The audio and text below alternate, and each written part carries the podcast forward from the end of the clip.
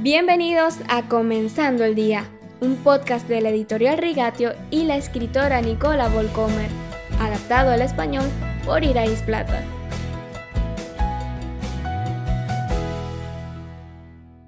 Queridos oyentes, cada uno de nosotros puede experimentar los aromas de los pastos verdes y el agua fresca del mundo de Dios en la vida cotidiana, si así lo queremos.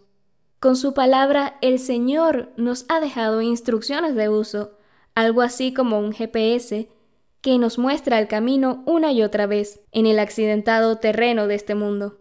Nos da fuerza y coraje cuando los días se ponen difíciles y nos mantiene despiertos y animados cuando tropezamos. La ley del Señor es perfecta, infunde nuevo aliento. El mandato del Señor es digno de confianza, da sabiduría al sencillo. Leemos esto en el Salmo 19, versículo 7. Para David, que ni siquiera tenía la palabra de Dios completa, como la tenemos nosotros hoy, este libro, esta ley, no es un libro de prohibiciones serias y contradictorias, regulaciones inaccesibles y obsoletas, como muchas personas hoy quieren que creamos. Son preceptos que traen alegría al corazón y dan luz a los ojos. Versículo 8. En el Salmo 119, en el versículo 1, David añade a este pensamiento, Dichosos los que andan conforme a la ley del Señor. David disfruta de estos estatutos. En tus decretos hallo mi deleite. Versículo 16. Quiere maravillarse con los milagros de la ley. Ábreme los ojos para que contemple las maravillas de tu ley. Versículo 18.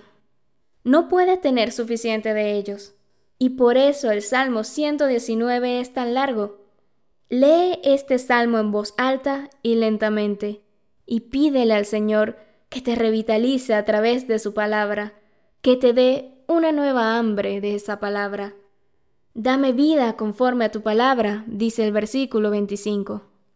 Cuando desconectamos esta palabra de Dios del gozo y el alivio con que fue escrita, por supuesto que se convierte en una tarea. En ningún momento se garantiza que leer la Biblia sea fácil, que entenderemos todo de inmediato o que siempre ganaremos algo emocionalmente. Pero el efecto general de la lectura regular de la Biblia se puede ver y sentir muy bien. Nos da acceso al mundo de Dios nos muestra cómo Dios piensa, siente y actúa, y nos ayuda a vivir, a sobrevivir y ser victoriosos en este mundo de acuerdo con los principios de su mundo. Solo hay una condición. Tienes que llegar a esta palabra como un aprendiz, como alguien que quiere ser instruido y transformado, no como un crítico que busca inconsistencias y contradicciones, sino como una persona hambrienta en busca de alimento.